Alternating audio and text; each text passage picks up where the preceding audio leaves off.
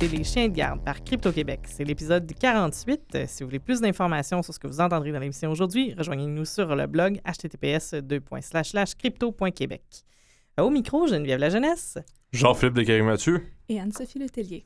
Bonsoir. Salut. Alors, euh, pour les auditeurs, sachez que nous enregistrons présentement le mercredi 24 mai. Donc, s'il advenait qu'il y ait des gros éléments géopolitiques, Un euh, impeachment. un impeachment, euh, un leak d'une compagnie de télécommunications, c'est pas notre faute. On est seulement mercredi soir, mais c'est pas arrivé encore. Un, une- un leak de Je compagnie de télécommunications. C'est très, très précis, c'est Geneviève. hein, C'est drôle, pas. hein? Qu'est-ce qui se passe? Eh, Ok. Je sais pas. hein? On va commencer avec les annonces, les vraies annonces, pas les trucs louches qu'on dit comme ça Mhm. pour susciter la curiosité de Jean-Philippe. Euh, à Maisonneuve en ce week-end. Donc, euh, si vous connaissez du monde qui sont au cégep, qui n'ont rien à faire en fin de semaine, qui veulent avoir plein de fun et plein de beaux dollars virtuels, puis je parle pas de Bitcoin, là, je parle Ah. de. C'est pas du vrai argent. Euh, c'est un CTF, donc une compétition de, de- de- de- de hacking qui a lieu au Collège Maisonneuve. Euh, faites vous inscrire sur Eventbrite. C'est des équipes de 4 maximum, puis ça devrait être pas mal le fun. On- J'ai un petit peu pioché le dossier, mais là, j'ai j'ai pas, j'ai pas pu travailler ce dossier-là autant que je voudrais. Mais j'ai une confiance euh, aveugle dans les gens qui le, le font. Genre, vous allez avoir beaucoup de fun. Donc, euh, voilà, Hack à Maisonneuve ce week-end. Euh, si vous cherchez sur Internet, c'est Hack à commercial M9. C'est- ça. On est en stylisme ici. Sinon, petite annonce un peu d'avance. euh, si vous connaissez le club Linux Atomique, euh, ben, sachez qu'on sera là euh, avec eux le 8 juin à la Maison Notman.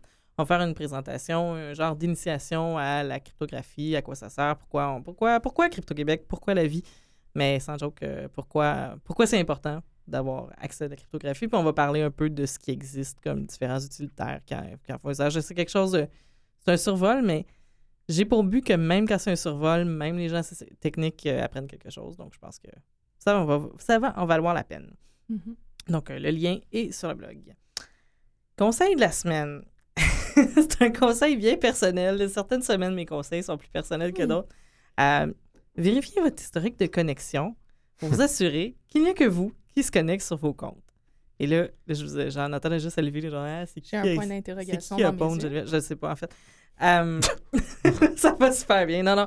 Ce que je veux dire, c'est que surtout si vous utilisez des connexions VPN, ça devient assez facile de perdre un peu le fil de où vous êtes connecté. Puis des fois, si vous connectez à des services de style Google, Amazon, euh, Facebook, name it, euh, puis que vous êtes sur le VPN, la détection de lieu peut achoper parce que le système va penser que vous êtes géographiquement localisé au, au lieu de votre VPN. Mhm. Puis bon, euh, peut-être que sur Sealand, euh, je vais pas souvent. Là. Mais en regardant les histori- les- mes propres historiques de connexion, je me suis rendu compte de deux choses. De un, Facebook, sur les téléphones mobiles, parfois, il y a, il y a comme, une, il y a comme la sessionnite et il va créer des nouvelles sessions à chaque fois que vous ouvrez une nouvelle page. Mhm. Ce qui fait que j'avais une quantité gênante de sessions ouvertes sur Facebook. ça avait comme pas d'allure, là. Euh, qui était inactive, mais qui aurait pu être réactivée. Puis c'est un, c'est, c'est une surface d'attaque. Ça sert à rien d'avoir ça. Fermer, ça sert à rien d'avoir des fenêtres ouvertes, fermer les fenêtres. Mhm. Euh, et puis aussi, ben, sur Google, je me suis rendu compte que l'historique de localisation, en fait, n'est pas basé que sur l'IP. Euh, ce qui me- en tout cas, j'ai cherché, j'ai pas trouvé d'infos. Si vous avez des infos, n'hésitez pas à nous écrire là-dessus. Équipe à commercialcrypto.québec.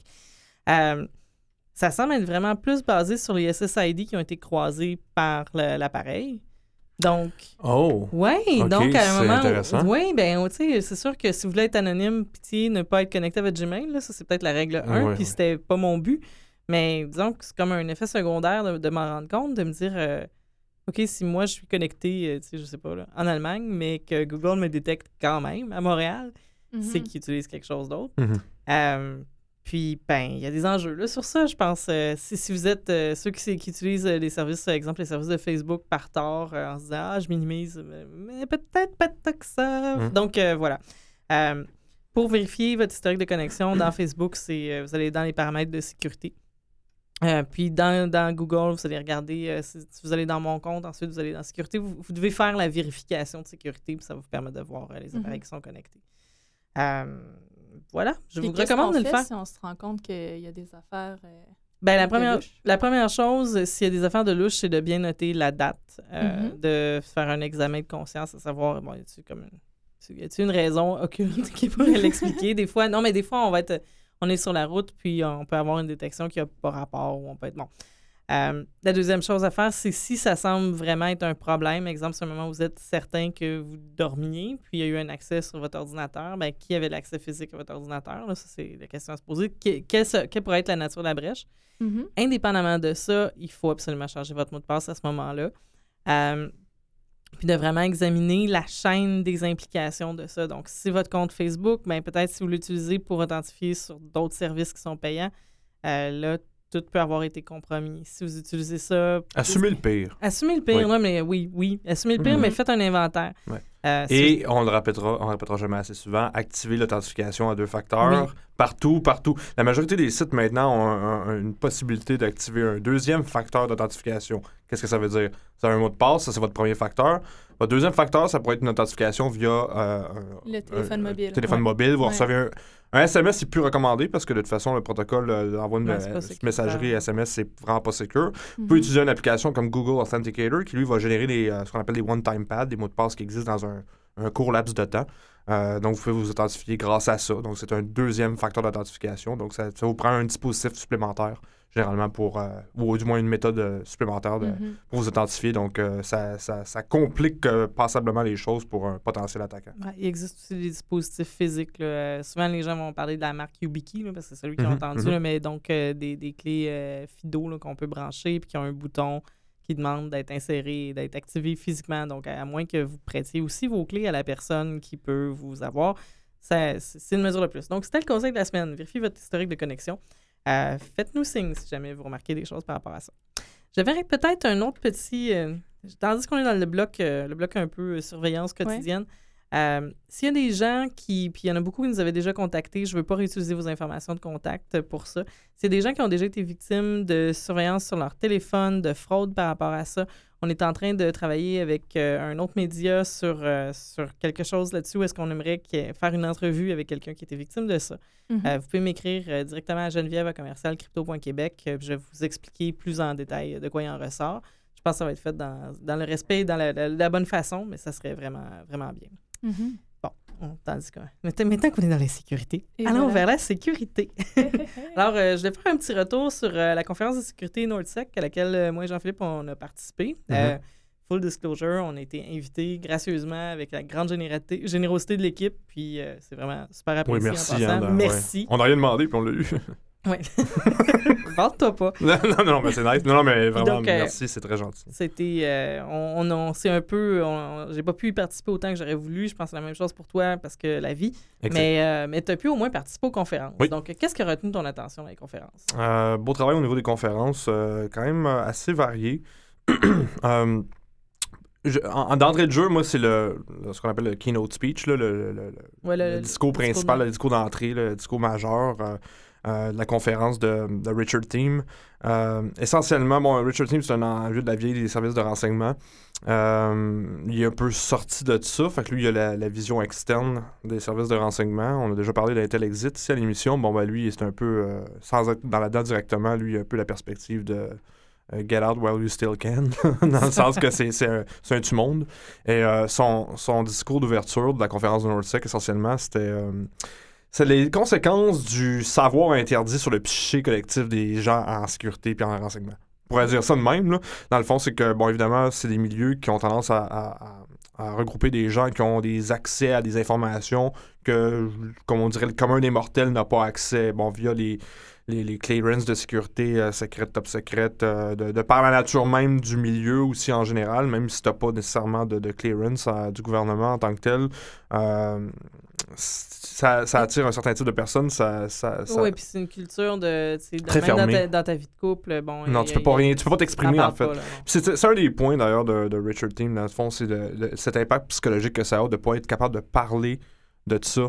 Euh, c'est doublement vrai pour les, gens qui vont travailler, pour la, CIA, par exemple. Euh, ils vont voir des choses, les opérateurs vont voir des choses, ils vont faire des choses vraiment graves. Euh, il parlait d'ailleurs du, euh, du- c'est un cas connu dans la CIA que le taux d'a- d'alcoolisme est extrêmement élevé. Les dirigeants sont au courant. Il dit This is something we don't talk about. Ouais. Genre, ils le savent. Ils le savent, mais on n'en parle pas, carrément.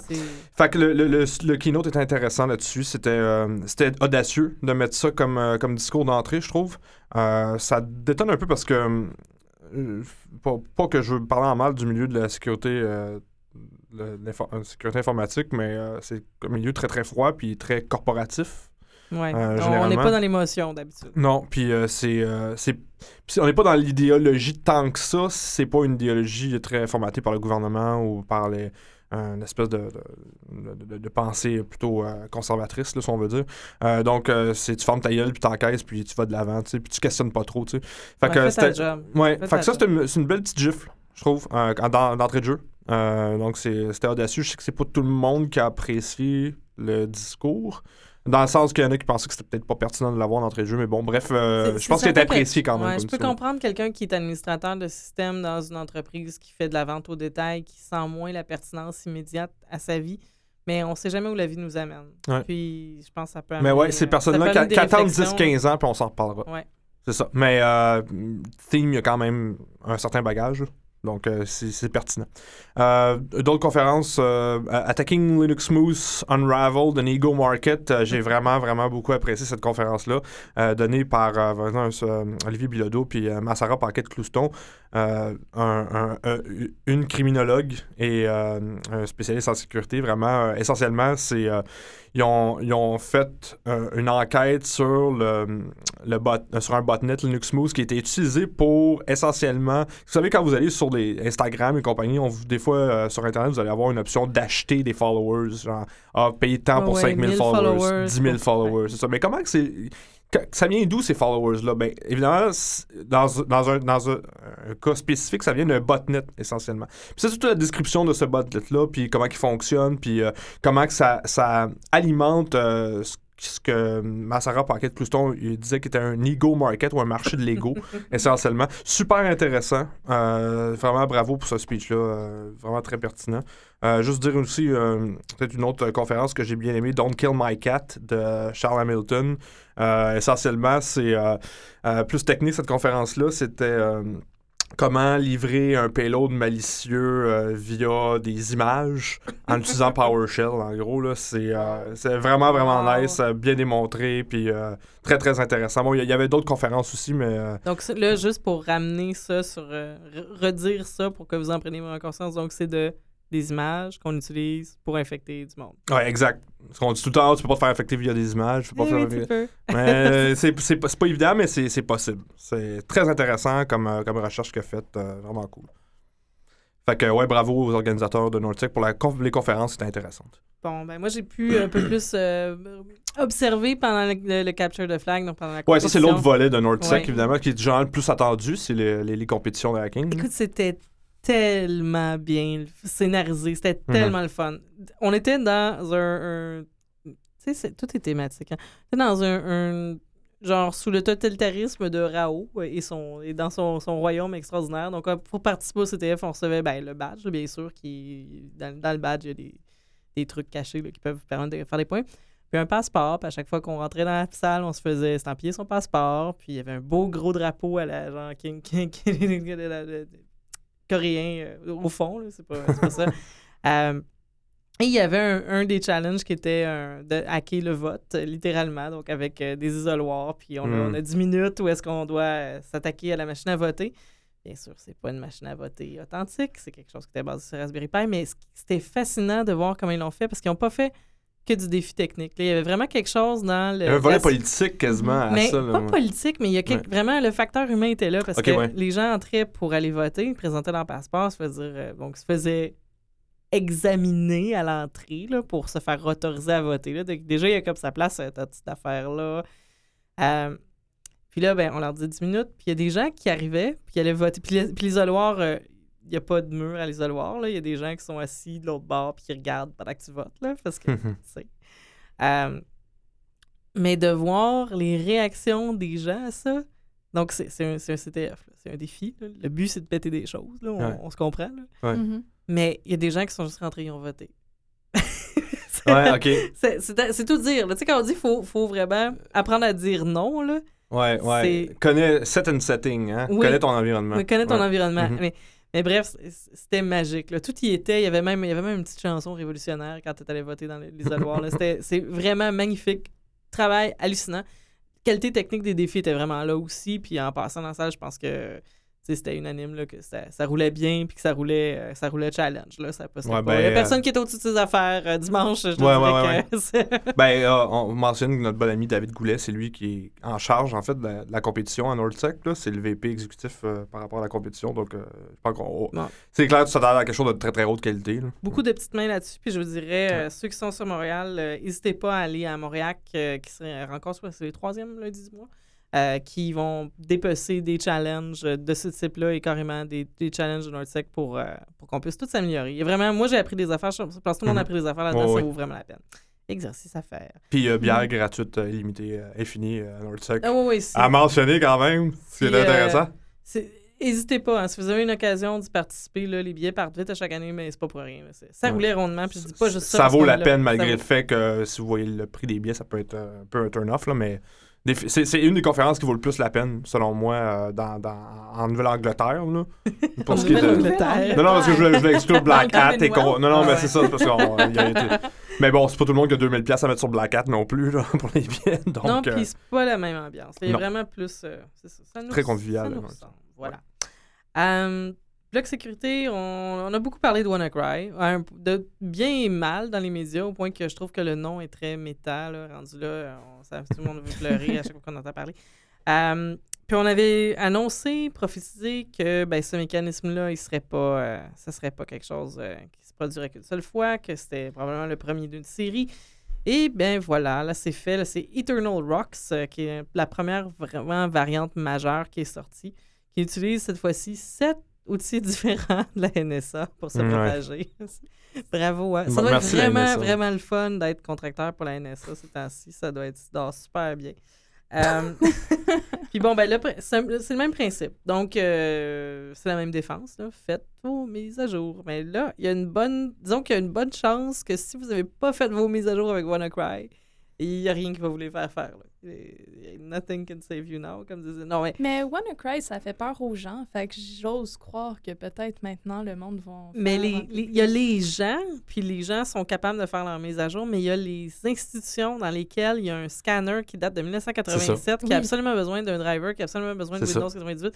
C'est toujours ça le problème. C'est ça. Ça prend des arguments pour convaincre les, les patrons souvent de dire que ça, c'est prioritaire, puis il faut vraiment aller chercher le nouveau produit qui fait pas exactement la même chose, puis qui coûte 30 fois le prix. Ouais, puis changer un parc informatique de- au complet, généralement, parce que c'est ça que tu veux faire. Tu veux pas changer un ordi, tu veux changer plus les Puis 100 aussi- ordis, 10 aussi- 000 ordis, ça coûte extrêmement cher. Puis Ne serait-ce juste qu'en faire les mises à jour, ben, ça, ça fait du downtime. euh, Ben aussi. Voilà. Ouais, ça, ça, là, ça, un bon admin, c'est intégrer ça à sa, sa- à, à sa méthode de travail. Euh, tu si vous on, n'êtes on- pas on- un bon admin, apprenez à le devenir. Ben oui, Mais- c'est ça. mais Ou c'est ça engager des bons admins. on, a vu que euh, 51,8% de toutes les stations de travail utilisées présentement roulent encore Windows 7.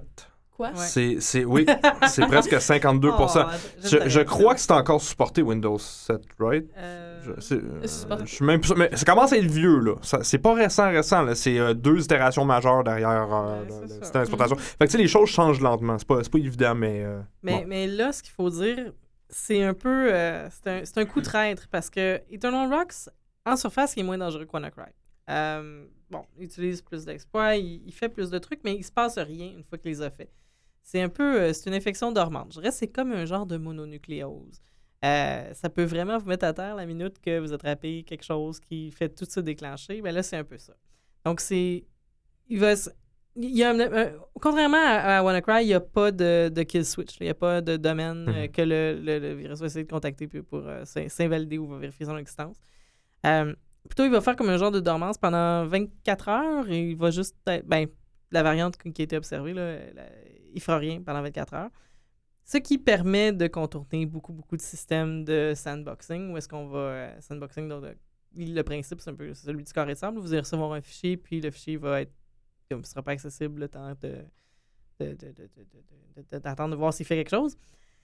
Euh, généralement, ça. Ça se compte pas en heures, certainement pas à la hauteur de 24 heures. Mais il y a un chercheur euh, tchèque euh, qui était. euh, croatien, pardon, j'ai dit tchèque, qui, euh, qui était assez patient pour attendre la fin du sandboxing, qui a pu voir euh, qu'est-ce qu'il y en est. Puis le gros risque, c'est que la journée que quelqu'un décide de- de- d'utiliser cette implantation-là virale qui a été faite, là, il Mhm. peut pousser un payload. Si on ne l'a pas vu arriver, on sait Ouais. pas si c'est un peu. euh, c'est ça. C'est.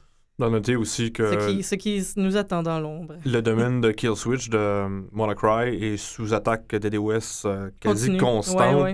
Ce, qui a un- ce qui annule l'effet de la Kill Switch parce que le Monocry va, va voir si le domaine est disponible pour arrêter sa propagation. Puis ben, techniquement, le domaine est enregistré par euh, euh, Malware, euh, Malware Tech qui avait Ouais. enregistré, sauf que le domaine est non disponible parce qu'il est sous attaque DDoS. Ben, voilà. Fait que ça annule un peu l'effet, euh, donc c'est particulier. C'est comme s'il n'était pas là. Puis ce qu'il faut dire aussi, c'est que bon, il y a ça, puis il y a l'infection qui a. À la limite, là, bon, euh, ça a quasiment l'air d'une expérience. Mais il utilise un des implants de la NSA, Double Pulsar, pour, dans son mécanisme. Puis les PC qui sont infectés avec ça, ben, ils restent infectés ensuite. Là. Fait que ça peut continuer d'être réexploité par quelqu'un d'autre. Puis on le sait, depuis que le- ce leak des outils Shadowbrokers est sorti, le, le scanning est constant aussi là, pour trouver des, des autres qui Ouais. sont euh, vulnérables. Donc, euh, donc faites vos patchs. Faites vos patchs, faites vos patchs, faites vos patchs. Il n'y a pas d'autre solution. Puis c'est pas tout le monde qui peut les faire. Puis le ciel est en feu. Voilà, je sais pas quoi dire sur ça. Eternal Rocks. Non, mais c'est c'est important parce que c'est d'actualité, mais c'est vraiment difficile de- d'offrir euh, de l'espoir comme médication. Souvent dans ces attaques-là, on va dire en sous-titres, on lit que c'est tel. Mais là, on va. ben, puis là, on- vous attendez que je m'en aille vers la Russie, mais non, je veux m'en aller vers les sous-titres. Je veux vraiment Ah ouais. m'en aller vers les sous-titres. Alors, Jean-Philippe, Ouais. les sous-titres comme vecteur d'attaque. Oui, c'est nouveau ça, c'est euh, euh, euh, Nothing is safe. hein. Euh, c'est un rapport de. Tu voulais relaxer en écoutant des animés, là, tu Oh. pourras pas. Non, tu peux pas. non, en fait, tu t'exposes à, à être exploité. Euh, c'est un rapport de checkpoint. Essentiellement, c'est qu'ils ont découvert, c'est que dans les logiciels de lecture vidéo populaires, exemple euh, Kodi, euh, Popcorn Time, VLC euh, et d'autres, ces, ces logiciels-là, quand tu vas écouter un film, tu as une option pour aller télécharger directement des sous-titres. Mettons, si le film est dans une autre langue que la tienne, tu vas aller sur opensubtitles.org, qui est un bon exemple, euh, puis euh, tu vas aller downloader des sous-titres en anglais, en français, peu importe. Euh, Il y a une manière, ce que, ce que Checkpoint démontre, c'est qu'il y a une manière de manipuler les algorithmes de, exemple, opensubtitles.org pour envoyer un sous-titre malicieux qui contient des, des, des, des, tractations malicieuses pour le pousser en haut de la file, si tu veux, pour essentiellement lui faire faire que quand que, que- une personne X va downloader un sous-titre en anglais pour le film Snowden, Mettons. exemple, ben, il va s'assurer que c'est son euh, fichier de sous-titres en tant que tel qui va être mis en premier. Ce fichier de t- c'est du texte. Euh, C'est juste du texte, sauf que c'est un fichier qui est exécuté par les, euh, les logiciels comme VLC, Kodi, Popcorn Time, euh, Stream.io, etc. Euh, ce qui veut dire, c'est qu'il y a une possibilité, possibilité d'in- d'injecter un payload malicieux dans ce sous-titre-là. Le sous-titre est exécuté automatiquement lorsqu'on qu'on active les sous-titres dans Kodi, par Ah, exemple. ah, Et voilà, on- on- le, le code, le, le- le code arbitraire, malicieux ou non, est exécuté sur la machine host de, de la personne en question. Évidemment, il y a des millions et des millions de personnes qui sont vulnérables. Sont Ben vulnérables. oui, ben- On parle, euh, euh, Checkpoint me- met à 200 millions de personnes euh, vulnérables par rapport à ça parce que Wow. c'est 20 200 millions de personnes qui ont downloadé soit Kodi, VLC, tout ça. Kodi n'a pas encore patché cette vulnérabilité-là. Euh, Il y a une preuve de concept qui existe. D'ailleurs, c'est f- faire la partie sur. ben, en fait, une parenthèse sur Checkpoint. Ils ont une preuve de concept de ça, mais ils n'expliquent pas exactement comment que le. que- Comment ça fonctionne? comment ça exactement, fonctionne. Il y, a- il y a des lacunes dans leur POC, genre. C'est pas exactement clair. La, la- la livraison, on la comprend, là, mais euh, ce, qui est, ce qui peut être utilisé comme payload dans un sous-titre qui est exécuté, il y a comme une espèce de flou là, où c'est moi qui l'ai pas vu, là, mais euh, en tout cas. Ouais, mais euh, c'est je- sûrement un flou volontaire aussi pour permettre que le temps de, de- Le, le patchage, ouais, euh, j'y ai pensé, ouais, j'imagine que c'est ça. Parce que les vendeurs principaux, ben les vendeurs, les, euh, les, les- les développeurs principaux de Kodi, VLC et compagnie ont été, ont été alertés. Je pense que VLC a déjà patché. Euh, Popcorn Time aussi, genre, euh, je sais pas, il y a juste Cody qui sert un peu, euh, un peu de l'arrière par rapport à ça. Mais tout ça pour dire que euh, you're not safe anywhere. Euh, un autre vecteur non, d'attaque, les Le sous-titres ciel est restants. en feu, c'est ça. Le ciel est en feu Ouais. Ouais. ouais. Puis euh, c'est quand les même pas rien, c'est quand même, euh, on, parle de, de centaines de millions de personnes vulnérables parce que Kodi, c'est de plus en plus populaire. C'est l'ancien Xbox, Xbox ouais. Media Center euh, que plein de gens ont à la Ah non, maison mais ça, c'est maintenant. précisément le genre de choses que une fois qu'il est configuré, les gens sont comme c'est Tu ne retouches plus jamais, puis c'est ben, ça, non, non, non. Ouais, parce que t'as passé X nombre d'heures à configurer ça, puis tu t'arraché les cheveux, fait que là, tu veux jamais pu y toucher parce que ça fonctionne. Ben voilà, c'est ça. C'est une, très mauvaise euh, nouvelle euh, par rapport à ça. Mais il y a d'autres. bon, fait qu'on va voir qu'est-ce qui va sortir par rapport à ça. J'ai hâte d'avoir plus de détails techniques, mais bref, un autre vecteur d'attaque, tout va mal. Faites vos mises à jour. Ouais. Au moins, la solution est line. simple. Oui, ben oui. C'est, ça revient tout le temps à ça. La bonne nouvelle, c'est que les, les, les, personnes impliquées sont au courant. Ça s'est fait, euh, la divulgation s'est faite de manière propre. Euh, Mm. Donc, euh, il y, a- il y a une solution qui existe. Euh, parlant de, de divulgation et de non-divulgation, on va aller sur un petit bloc politique et on ne parlera même pas de politique américaine. Je sais que vous Non, êtes on est tanné. parce que ça en passe assez proche de chez nous. Donc, euh, on va parler d'Hydro-Québec. Euh, une nouvelle Ouais. qui est passée largement inaperçue. euh, Ouais. Donc, une alliance Hydro-Québec et Israel Electric Company sur la cybersécurité. Euh, Philippe Couillard est en Israël, ou il était en Israël jusqu'à récemment pour une mission d'affaires. Euh, bon, essentiellement, Israeli Electric Corporation, c'est euh, l'Hydro-Québec, si on veut, euh, d'Israël. Euh, ce sont les, les gens d'affaires d'Hydro-Québec, les, les- hauts dirigeants de Israeli Electric Corporation se, sont mis d'accord pour partager de l'information et de synchroniser leurs méthodes de, de sécurité dans leur entreprise pour ce qui est de la, tout ce qui est de cyberattaque, cybersécurité, tout ça. Ça m'a sauté aux yeux parce qu'en effet, tu l'as mentionné, ça a passé complètement sous le radar. Euh, de deux, euh, j'ai une citation très intéressante de Philippe Couillard qui dit Même les Américains sont intéressés par l'aspect de la sécurité de notre réseau électrique parce qu'ils en dépendent également dans une partie importante de leur pays. On voit d'où la pression politique. ouais, on voit de la pression. Vraiment, là, ça vient des. Ben, ben, il y a eu, avec le- le- le- la demande de, de Donald Trump de faire un genre d'inventaire en 90 jours des vulnérabilités de toutes dans toutes, euh, c'est sûr que Oui, ça a ben oui. soulevé ce genre de questions-là. Là. Ouais. pas, euh, Fait que, euh, voilà. Fait qu'on on, on voit qui tire les ficelles. Puis, bon, Qui tire les ficelles? Qui tire les ficelles? Euh, non, puis c'est intéressant aussi de voir euh, que ça amène quand même une certaine divulgation d'informations par rapport au nombre d'attaques euh, qui sont soumises parce que de, de mémoire, euh, à l'accès à l'information chez Hydro-Québec, j'ai déjà lu des informations sur les, les menaces à leur, à- aux infrastructures, mais ça, ça colligeait à la fois les cybermenaces puis les menaces physiques, là, le monde qui se rend carrément aux installations puis essaye de péter le cadenas ou je sais pas trop quoi. Mhm. Euh, puis, de mémoire, les chiffres que j'avais lus étaient beaucoup plus conservateurs que ce qu'on entend dans, que ce qu'on lit dans l'article. Parce qu'il parlait comme 560 ten- tentatives d'intrusion, un truc comme ça. Ouais, quelque chose. De mémoire, le chiffre était beaucoup plus bas. Mais là, cette mémoire-là faillit, je vais quand même vérifier. Puis euh, au pire, je fais un erratum la semaine prochaine ou en tout cas, je vous donnerai les chiffres. Mais moi, je suis toujours pour la collaboration puis l'échange d'informations. Mais là, il y a vraiment lieu de se demander est-ce que c'est fait dans la maîtrise des enjeux? Ça me préoccupe beaucoup. Euh, Parce que c'est pas juste une question technique, là. C'est vraiment plus- pas, c'est vraiment au-delà de ça, là. C'est- Euh, on parle d'infrastructures critiques, à- puis c'est des trucs géopolitiques. Oui, oui, puis c'est Mhm. infrastructure sur infrastructure parce que, bon, la, la grille la, la grille intelligente de Hydro-Québec dépend aussi de fonctionnalités qui ont rapport à la téléphonie, donc c'est de Mhm. l'information aussi sur la téléphonie. Et, je sais pas, j'aimerais. Est-ce qu'ils utilisent le même système de smart grid en Israël? Je ne sais pas. C'est des informations qui manquent. Tu sais, Ouais. comme, en, en tant que journaliste, là, quand vous couvrez des événements comme ça, là, pourquoi ça fonctionne, cette alliance-là? Moi, c'est ça que j'ai besoin d'entendre. Pas Mhm. parce qu'échanger de l'information, c'est bien, c'est insuffisant. Qu'est-ce que c'est qui. C'est quoi le point le névralgique qui fait que ça vaut vraiment la peine de faire ça? Qu'est-ce qu'on peut apprendre de cette alliance-là qu'on ne pourrait pas apprendre d'une alliance avec, exemple, un pays qui a implanté la grille qu'on utilise ici en premier ou un truc comme ça? C'est bien euh, 500 tentatives de piratage par année selon Hydro-Québec. Ce qui me semble très, très peu. Ouais, mais. Ben, c'est c'est pas- Ça- mais, mais définissons tentative Ouais, ouais, de piratage. ouais, exactement, c'est ça, c'est ouais. Le- c'est les- quoi? les- 500 un peu- de, un peu de- plus loin attaques sérieuses ou. Euh, un peu plus loin dans l'article, le, représentant israélien parlait de, je pense, de millions de tentatives à un moment donné. Ouais, ça, ben, c'est sport scanning scan, rendu là. Ouais, non, c'est ça, exactement. Fait que là, euh, reste à voir qu'est-ce qui est sérieux, qu'est-ce qui l'est pas. Ouais. Mhm. Si, je viens que ça- si je viens cogner chez vous, savoir si t'es là, c'est j'ai pas fait une tentative de cambriolage. là. J'ai cogné. En tout cas. Ouais, ouais, mais ouais. On est d'accord, c'est parce que souvent les chiffres sont gonflés pour avoir l'air genre, Ben oh, give us money, euh, terrible things are happening. Ouais. Fait qu'après, au final, c'est le consommateur qui n'a pas les informations pour juger de la validité des actions. Fait que ça, c'est. Voilà. C'était ma, ma montée de lait par rapport à Hydro-Québec, la cybersécurité. Euh, rapport consultatif sur C51. Hey, aviez-vous Oui. vu ça? C'est- C'était diffusé. On n'a pas entendu parler. Ben, je pense que c'est sorti il n'y a pas si longtemps que ça, Vendredi. mais- Vendredi. Ça, c'est c'est ça. beau vendredi, hein? Ouais, non, c'est ouais. ça. On était tous en train de prendre des terrasses. Puis de... Ouais, non, c'est. Mais C'est pas, pour rien que c'est sorti à ce moment-là. Voilà. J'entends la voix de Luc qui nous dit Ouais, ben, c'est parce que c'est notre travail d'en parler. Ouais, Euh. mais il me semble que c'est un exercice qui, qui a été tu sais, beaucoup de Ben, sous et beaucoup d'énergie.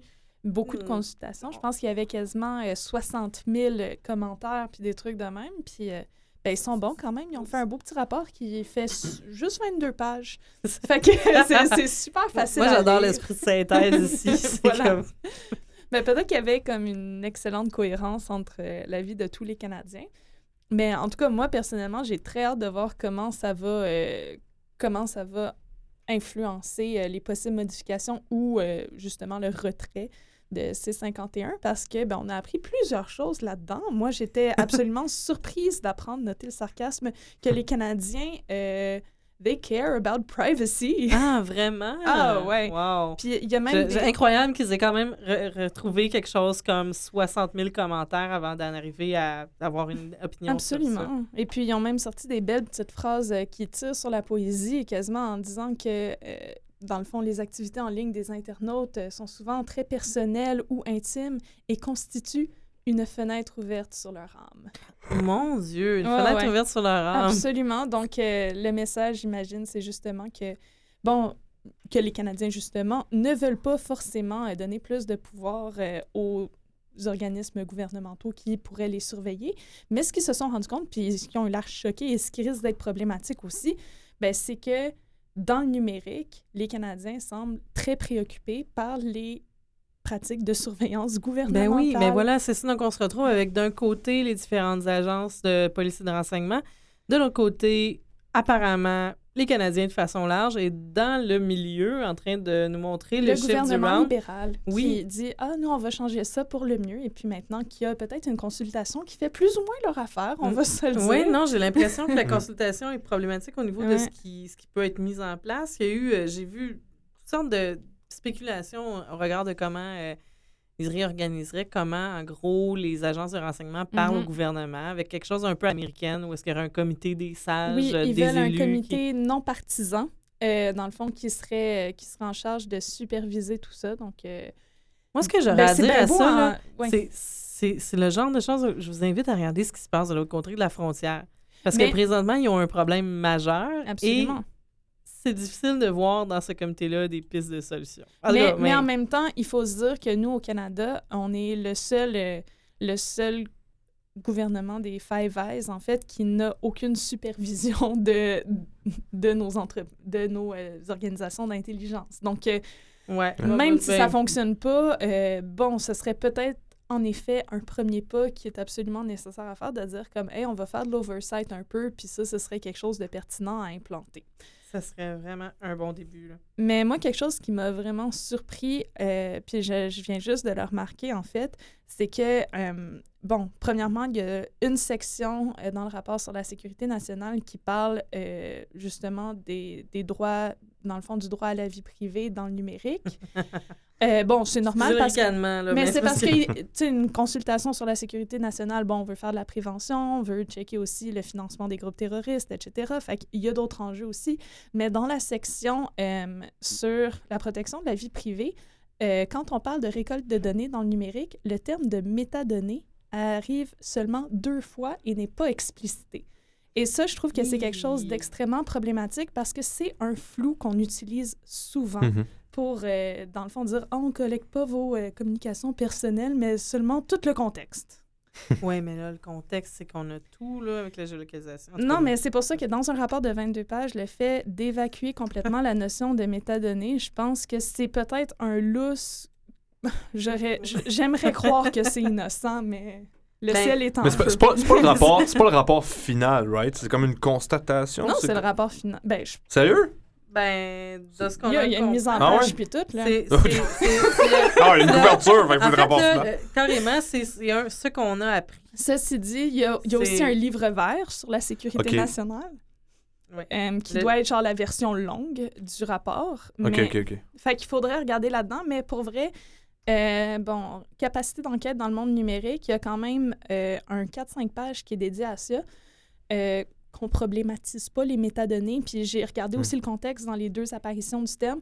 Euh, c'est c'est quasiment accessoire là, de la manière que c'est cadré. Fait que ça, moi, c'est un enjeu que, que je veux flaguer puis qui m'inquiète un peu parce que j'ai l'impression que c'est là historiquement qu'on va jouer pour récolter des données puis pour faciliter les capacités de surveillance. Ben, en fait, euh, la chose aussi qui est intéressante à voir, c'est que, bon, oui, c'est sur, euh, sur le, le site de, de sécurité publique, Mhm. mais euh, l'organisme émetteur, là, de un, euh, je, si vous tripez euh, sur les codes QR, vous allez triper, là, il y a comme un petit logo, euh, un petit logo de la firme qui est... C'est Hill and Knowlton. c'est Hill and Knowlton, Knowlton Strategies, c'est daté de, de la fin mars, mais c'est pas un point de vue approuvé par le gouvernement. Là, Là, on nous... On Dans nous le fond, ils ont payé une firme pour faire un rapport puis pour analyser tout ça. Ouais. Puis moi, ça, ça me dérange aussi dans le sens que qu'ils sont and Knowlton, tu sais, par rapport à... à- Mhm. Mais quand même, ça faut, faut regarder c'est qui, qui ceux-là, mais c'est que c'est quand même là-dessus euh, que le ministre va devoir justifier les possibles modifications de C51. Fait qu'il est quand même redevable à ce rapport-là. Oui, non, c'est sûr, mais Mhm. tu sais, c'est quand même particulier qu'un exercice qui est si, si important soit Ouais. fait sous l'égide d'une firme de relations publiques. Je comprends que Ouais. c'est le genre de, de truc qui, effectivement, on peut se penser que, bon, d'avoir un fournisseur externe pour faire la rédaction de rapports, faire de l'analyse, mais là, c'est, on est vraiment plus, tu sais, un groupe qui fait de la gestion de crise. C'est, Ouais, ça, c'est quelque chose d'un peu. euh, il faudrait, il faudrait qu'on m'explique, euh, qu'on m'explique le, le- le déroulement de ça au ministère. là. Pourquoi euh, le, le ministre défend en gros un rapport qui est fait par une firme de relations publiques, c'est ça? C'est un peu. En tout cas, c'est Ben, c'est un bon flag peut-être ma grande naïveté, là, mais il me semble que c'est particulier. Puis euh, c'est. C'est la même. Ellen Knowlton, si ma, ma mémoire. Oui, ma mémoire est bonne selon Wikipédia, qui est une source toujours fiable. Euh, c'est la ferme qui avait été engagée par l'industrie du tabac dans les années 50 et 60. Euh, ça Ils veut- font des très bonnes relations Ouais. Publiques. trois ça, docteurs sur quatre recommandent les camels. là. C'est Oui, oui, là, c'est ça.